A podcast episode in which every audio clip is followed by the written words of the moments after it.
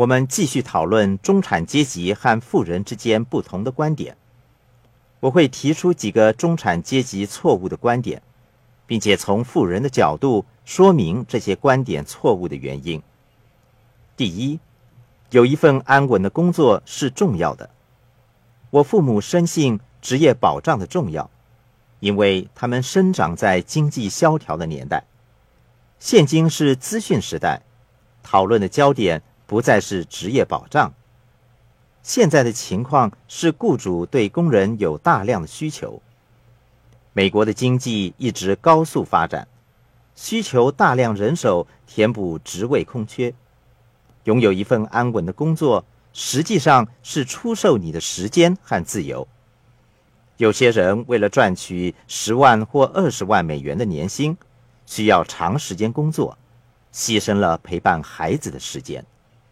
富爸爸建议我不要找一份安稳的工作，因为从工作赚取的工资所得税率是最高的。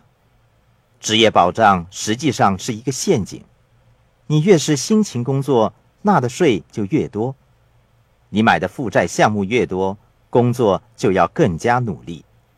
而且，你生命中最重要的东西——儿女和自由的时间。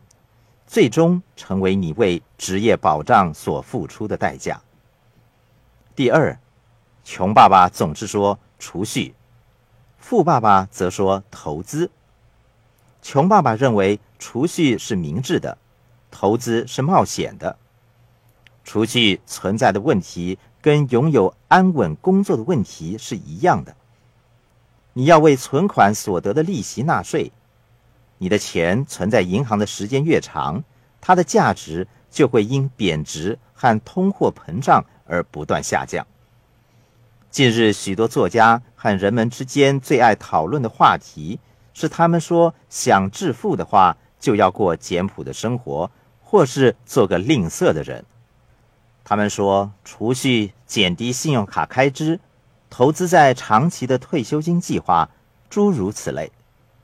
这些做法是从中产阶级的角度出发的，为了致富而做一个吝啬的人。